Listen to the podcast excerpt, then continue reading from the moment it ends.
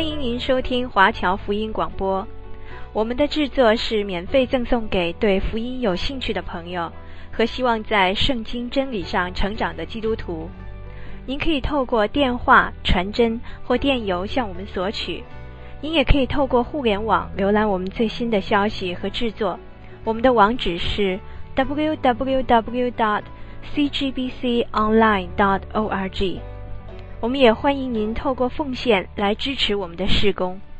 再次欢迎您收听华侨福音广播。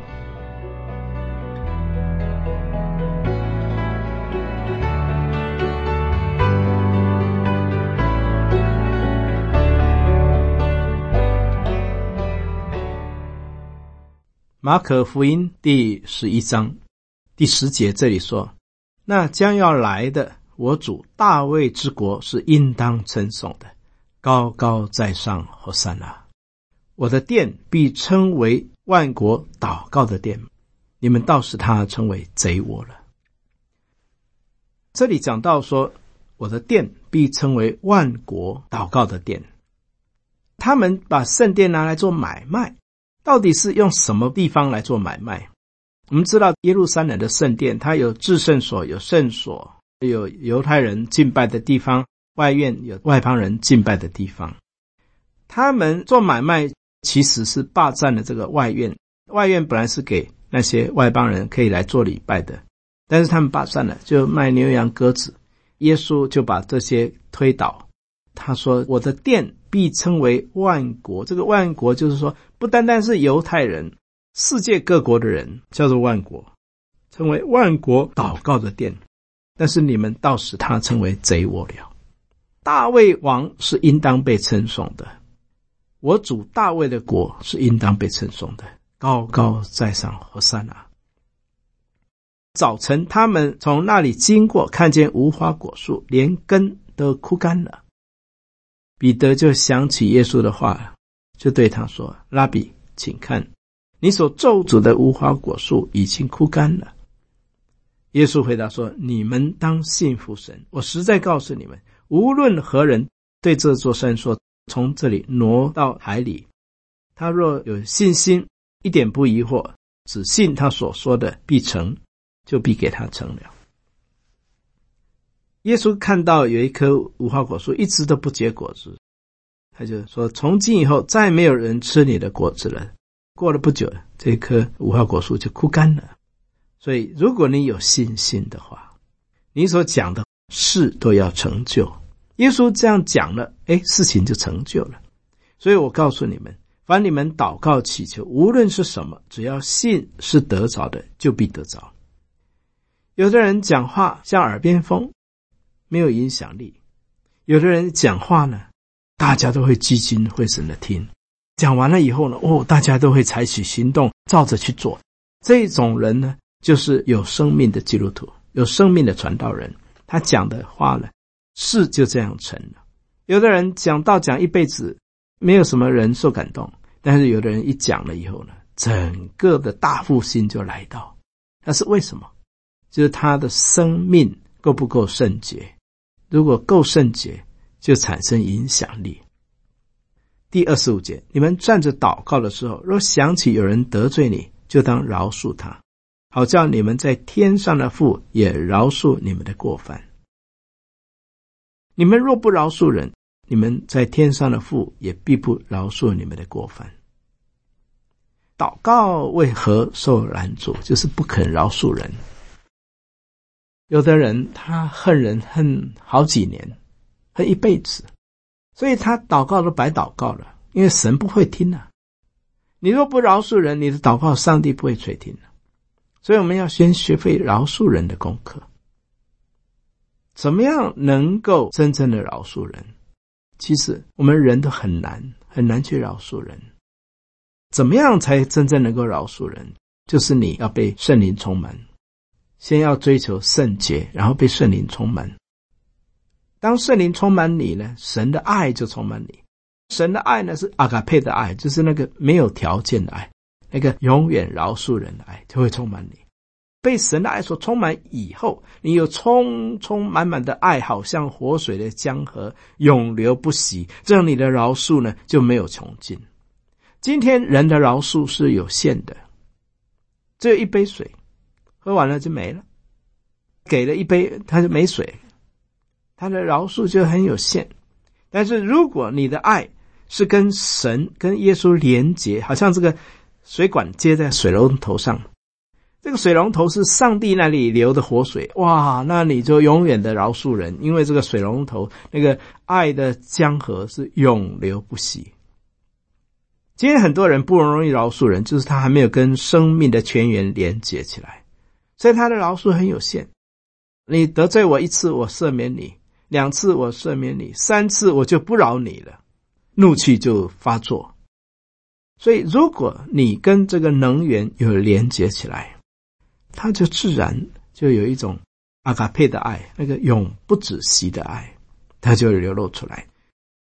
有一个传道人，他特别去学这个婚姻辅导，就有一些理论教他说：“哦，要怎么样内在医治啦，饶恕人，怎么样饶恕啦，怎么样建立一个温暖的婚姻家庭啦。”学了功课以后呢，他也去做心理咨商医师。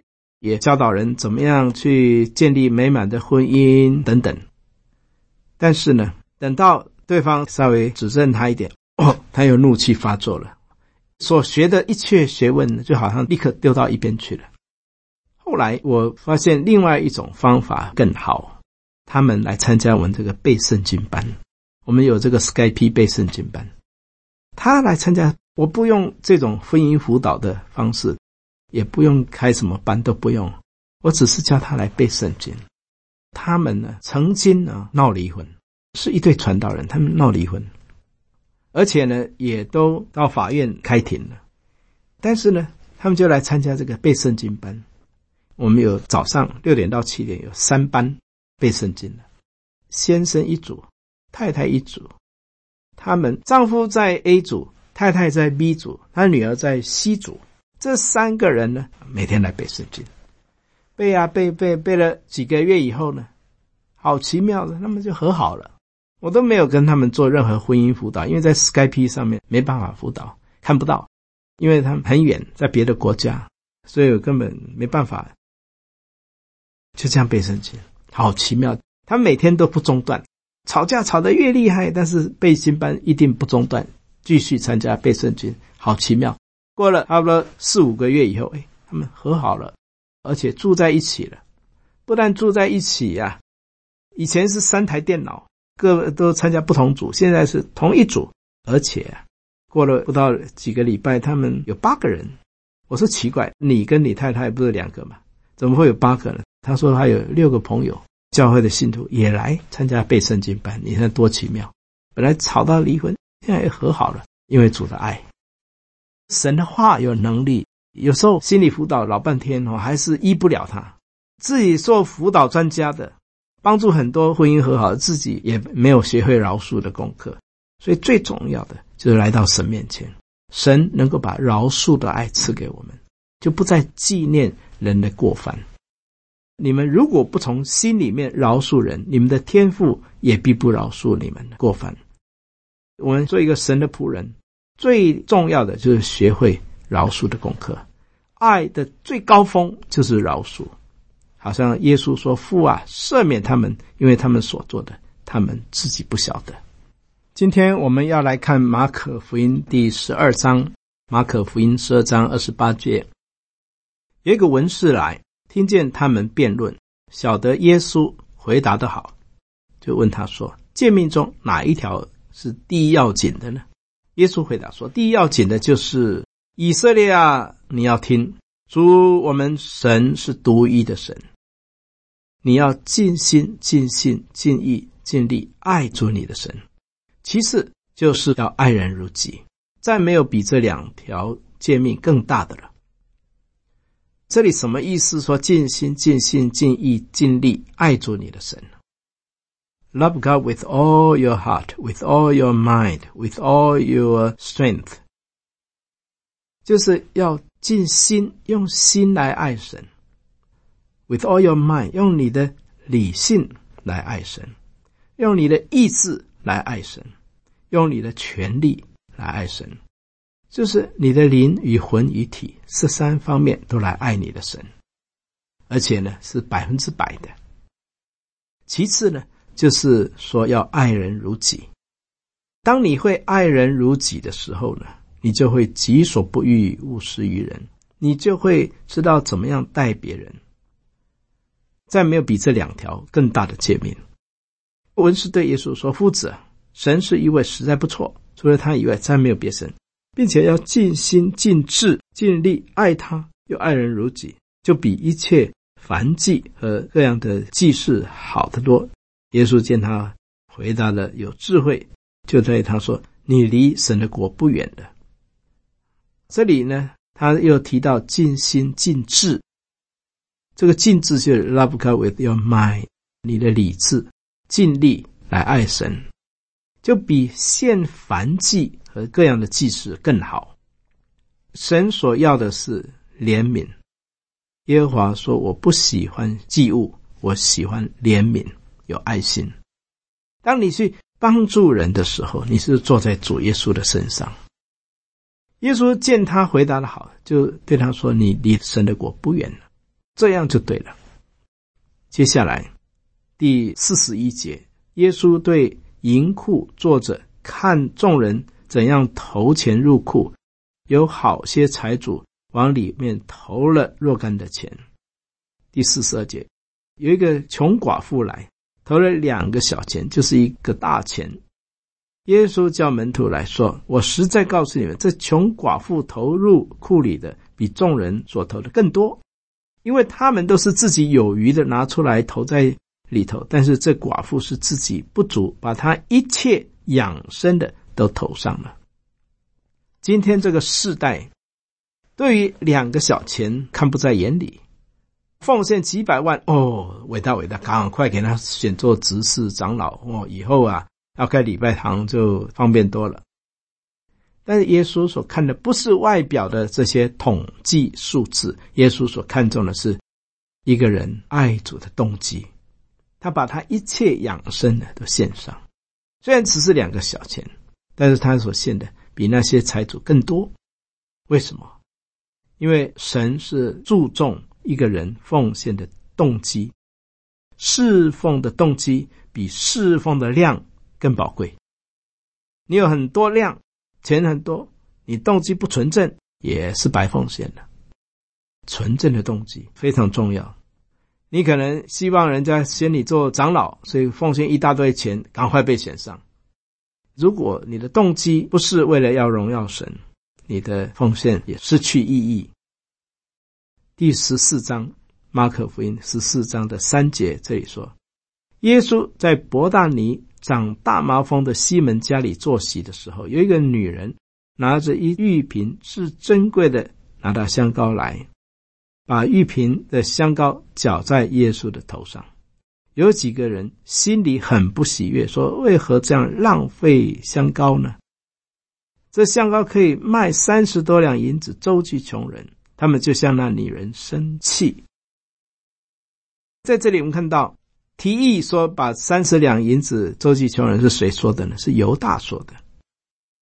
在旁边的小子说犹大是个贼，常常偷人家奉献的钱。他讲的很属灵，很好听。说：“哎呀，把这三十两银子那么多，我们去周济贫穷人吧，好像很有爱心。”门徒大家都很赞成犹大的说法。十二个门徒通通向这个女人生气。哇，这个女人献香膏，这个香膏是什么？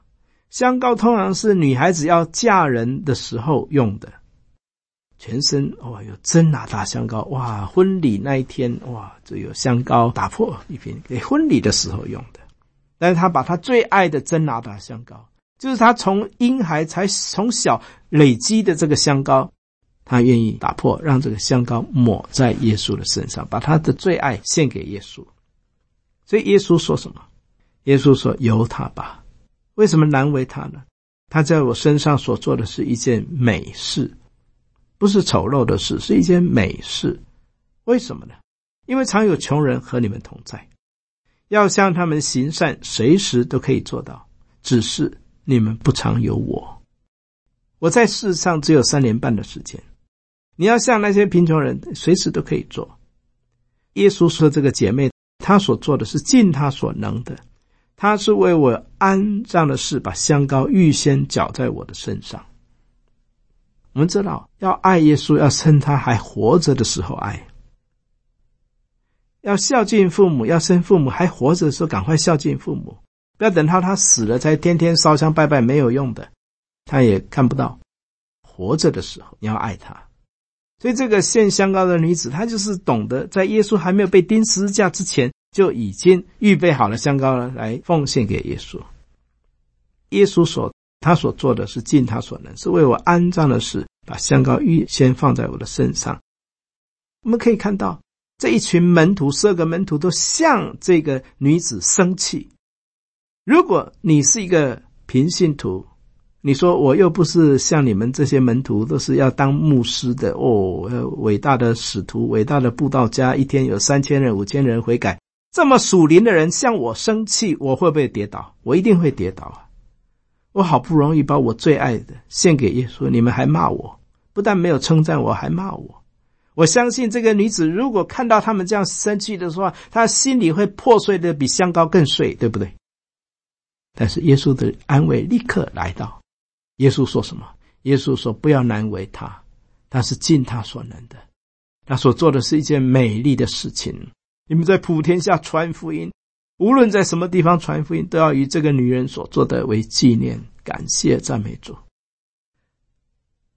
你若不压橄榄成渣，它就不能成油；你若不投葡萄入榨，它就不能变成酒；你若不炼拿达成膏，它就不留芬芳。主，我这人是否也要受你许可的创伤？每次的打击都是真利益。如果你收去的东西，你以自己来代替，好像这个献香膏的女子被骂，她爱主的心被泼了冷水。但是耶稣立刻安慰他，说：“他在我身上所做的是一件美事。无论你们到普天下传福音，都要以这个女人所做的。”为纪念。马可福音第十四章的二十七节，这里说，耶稣对他们说：“你们都要跌倒了，因为经上记着说，我要击打牧人，羊就分散了。撒旦如果攻击传道人，羊就会分散了。每一个牧师都是魔鬼要攻击的对象，所以呢，很多时候牧师跌倒。”信徒也跌倒，教会就四分五裂。但我复活以后，要在你们以先往加利利去。彼得说：“众人虽然跌倒，我总不能。”耶稣对他说：“我实在告诉你，就在今天夜里鸡叫两遍以先，你要三次不认我。”彼得却极力地说：“我就是必须和你同死。”我也总不能不认你。众门徒也都这样说。我们可以看到，彼得当时是这么勇敢的，这么决心要跟随耶稣，跟到底。但是耶稣却对他说：“今天夜里鸡叫两遍以先，你要三次不认我。”人是何等的软弱，彼得。记得在打鱼的海上是那么的痛下决心要跟随主，但是急难来临的时候，我竟三次不认主。记得最后的晚餐，立志为主受苦，如何急难来临，三次竟不认主。主啊，我心仍然爱你。主啊，我心仍然爱你。彼得虽然三次否认主耶稣，但是主仍然爱他。他说：“你跌倒以后，要再次的站立起来，我要加添给你力量。回头过来，你还要兼顾你的弟兄。”感谢赞美主。记得以前曾经看过一个故事，就是春风秋雨，是一个混血女儿的故事。爸爸是白人，妈妈是黑人，白人跟黑人结婚混血生的。爸爸早过世，从小妈妈把她抚养长大。这个女子呢，她很漂亮，眼睛不是蓝眼睛，是黑眼睛，头发也黑的，但是。皮肤很白，跟他爸爸一样很白，像白人一样，特别的漂亮。他眼珠反而比蓝眼珠更漂亮，所以呢，在学校呢，大家都很喜欢他。但是呢，有时候他忘了带便当，妈妈就把便当拿去，然后叫他孩子的名字：“妈妈给你送便当来了。”同学就说：“哎，你妈妈拿便当来了。哎，你妈怎么是黑人呢？”他一听到。不是，那不是我妈妈，那那个是我们家的女佣了。妈妈听了很难过，常常妈妈来，她就不认这个是她的妈妈。如果黑人是她的妈妈的话，那人家就看不起她。后来这个女孩子呢，她交了男朋友，在初中的时候，妈妈拿雨衣来要接她的女儿，这个不是我的妈妈，这是我们家的女佣。男朋友有的发现，诶，这个是她的母亲啊。就看不起他，不再跟他做朋友了。这个女孩子心里很难过，也很生气。后来高中毕业了，她就找一个工作，很远很远，离她的家很远，妈妈不可能找到的地方。啊，她就工作，自己赚钱，也交男朋友，谈情说爱。正交往到最相爱的时候，有一天收到一封信，写来。说你的母亲病危住院，请你赶快回来吧。他收到了信的时候呢，他就心里非常的难过。他想说：“我为了交男朋友，所以我不认你，但是我心里还是爱我妈妈啊。但是现在她病危了，我要赶回去。”他就坐夜车好几天赶回到他的家，但是回到家的时候看不到他的母亲了。问左邻右舍，他们说去住院。他跑到医院，诶，也找不到他母亲。医生、护士说：“你的妈妈呢，已经开追思礼拜了，啊，你要到教会去。”他就跑到教会去，但是呢，到教会的时候，他就发现他母亲的棺材呢，已经刚好聚会完了，要搬出来。哎呀，这个女儿，她就抱着这个棺材痛哭。她对妈妈说：“妈妈，我对不起你啊，母亲，我对不起你啊。”正想要开始孝顺他的母亲，但是他母亲已经过世了。彼得三次否认耶稣，耶稣的心也是这样的难过。求神帮助我们，我们一生爱主，立志跟随主，永远不退后。第十六章，马可福音十六章十四节。后来，十一个门徒坐席的时候，耶稣向他们显现，责备他们不信，心里刚硬，因为他们不信那些在他复活以后看见他的人。他又对他们说：“你们往普天下传福音给万民听。人如果不信，心里刚硬，神是不喜欢。”不信的恶心是神所不喜悦的，因为到神面前来的必须要信有神，所以有信心呢，就是一个管道，一个桥梁，让神的爱可以借着这个管道呢流通到你那里。但是如果你不信的，就是把这个管子切掉了，跟爱的泉源就断绝了。我们对神要有信心，因为他们不相信呢。在他复活以后，看见他的人，耶稣复活，那些妇女们先看到了，他们就报这个好消息，但是还是有一些人不信，半信半疑，所以耶稣就责备他们的不信。第十五节，他又对他们说：“你们往普天下去传福音给万民听，凡受造的物都要听到这个福音，要往普天下去。”这个呢，就是宣教。门徒被装备好了以后呢，就是要去宣教。信而受洗的必然得救，不信的必被定罪。你如果信主受洗，受洗代表与主耶稣同埋葬、同复活。所以为什么基督徒要受浸，就是表明与主同埋葬，在众人面前认耶稣是他的主，必然得救；不信的必被定罪，因为信指的有永生，不信指的得不着永生。神的震怒藏在他身上。求神赐给我们这样的信心。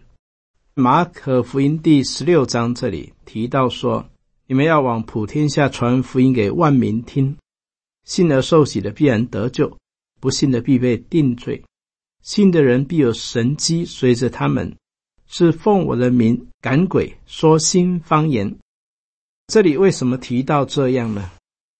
有的人他不太相信所谓医病赶鬼，但是圣经。马可福音第十六章特别写这一段，是给那些宣教士，就是到比较落后的国家，就会需要用到神机啦、赶鬼啦。比如说，我去非洲赖比瑞亚那边没水没电，他们所信的宗教呢，就是拜那些鬼，他们很怕鬼。我们去那边呢，跟他传耶稣，他们很多是被鬼附的，有的宣教士在那边。一对宣教师夫妇在中非，夫妇眼睛被挖掉，还有心也被挖掉，拿去做药。我刚刚到西非赖比瑞亚的时候，过了两三个礼拜，就听说有一个少年人死在这个河边，他的眼睛还有心被挖掉，拿去做药。听说要竞选总统的人吃了这个药呢，就会被选上做总统。在那个时候，有时候晚上有两个年轻人来我家，我就看到那小的，他后面他的手拿着一根榔头，怎么拿着铁锤来我家呢？我就问他说：“你怎么拿铁锤来？”他说：“因为有一些少年人眼睛被挖掉了，所以我拿着这个铁锤。如果有人想要挖我们的眼睛，我就可以拿铁锤打他。”那边的宗教是 Devil Society。相信邪灵的。有一次我在洗澡的时候，怎么有好像那个臭老鼠的那种味道？这个整个洗澡的水都是臭臭的。我们的那个水是从哪边来的呢？是从水井。水井呢，经过汽油的抽水机，把水打到那个水塔，然后从水塔流下来。洗澡的时候就很臭，这个水整个都很臭，几天都是很臭。我们煮饭呢、做菜也都要用那个水。后来呢，我就去到井那边去检查看看，哇，原来有一条大蛇死在那个水井里面。所以第十八节说，手能拿蛇，喝了什么毒物也不受害。为什么？因为在一些邪灵教。他们常常会放符咒，有的宣教师呢，他们放毒药给宣教师喝，但是呢，喝了这个毒药还不死，诶，反而那些陷害他人就相信，诶，那你们的耶稣比我们这些邪灵教更厉害，可能有的就因此信了耶稣。为什么说手能拿蛇呢？我们知道，当保罗啊，在一个小岛上，他们呢在烧柴火的时候。有一条蛇呢，就咬住保罗的手。这些土人他们就想说，他一定会死掉，他一定是个凶手。虽然被救上岸，结果呢，天还不饶他。等了老半天，这个保罗还没死，他们就说保罗一定是个神，所以手能拿蛇，咬了也不死。他们就相信，哦，原来基督徒是这么蒙神的恩待的。喝了毒也不死，也不受害，手按病人，病人就必好了。耶稣与他们同在。说完了这话呢，就被接到天上，坐在神的右边。所以我们就看到末后的世代，神会有很多的神迹奇事随着他们，他们要赶鬼。在我的村子有一个青年人，大概十九岁。他每次走路的时候呢，这个脚呢是绑着一块很大的木材，所以这样走得很慢。他要拖那个木材，他才能够走。为什么要把他绑住？因为这个人是被鬼附的，会打人的，怕他打孩子，所以他就绑了一块大木材拖着走。我就祷告神说：“神啊，求你把赶鬼的恩赐赐给我，让把这个鬼赶出去。”哦，这样全村的人都要来信耶稣了。马可福音十六章是特别为宣教士写的，因为有一些宣教士，他们就是要到跨文化、到很落后的地区、没水没电的地方传福音，他就很需要这一方面的信息和能力和恩赐。我在赖比瑞亚的村庄。我每一天都有两个到三个死亡的电报到首都差会那边，差会的总部，让收音机可以广播。每一天都有两三个，在我们周围的几个村子，你想想看，一年呢就七百多个死，一个村子七百到一千多人死，那么小孩子的死亡率占了百分之四十。所以，像那样的地方，我们真的是求神给我们各种的恩赐，医病的恩赐，手按病人，病人就好了，又可以赶鬼，等等。耶稣和他们说完了话，后来被接到天上，坐在神的右边。门徒出去，到处宣扬传福音，主与他们同在，用神迹随着证实所传的道。感谢主。有些落后国家，你讲什么系统神学啊，讲巴克莱的神学，他们听不懂。但是你如果在他们当中医好了他们的病，他们很快就信了，全村归主。所以我们做宣教士，除了懂神学、懂圣经，还要懂得医病、赶鬼等等，这样他们就很快的可以接受基督，做他们个人的救主。从马可福音的第十六章，我们可以看到这个神迹奇事对于国家地区不同，的确是有特别的作用。比如说法老王，当时摩西神就叫他把拐杖丢在地上，他就变成一条蛇。当摩西把拐杖丢在地上，果然变成蛇。当时好几千年前。法老王的那些行邪术的，也照样把棍子丢在地上，也变成蛇。差别就是摩西的这条蛇把他们的蛇呢吞了。一定要超过邪灵的能力。起初那几样，那些行邪术的也都有办法跟摩西一样的做出来，到后面他就完全没办法了。所以他们就跟法老王说：“王啊，就让他们走吧，他们要离开就给他们离开了。”再这样下去哈，我们就遭殃了，我们整个国家都要遭殃了。拜托，拜托。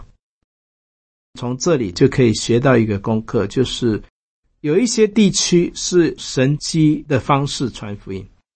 如果在美国或者是文化水平高的地方，你跟他行神迹，他不相信，那怎么办？就讲道、讲真理来帮助他信主。有一些地方他根本看不懂圣经，那你就多一点神迹。帮助他能够信主，当然还是要讲道，但是他们比较书读的少，那你就用神机帮助他们来信主。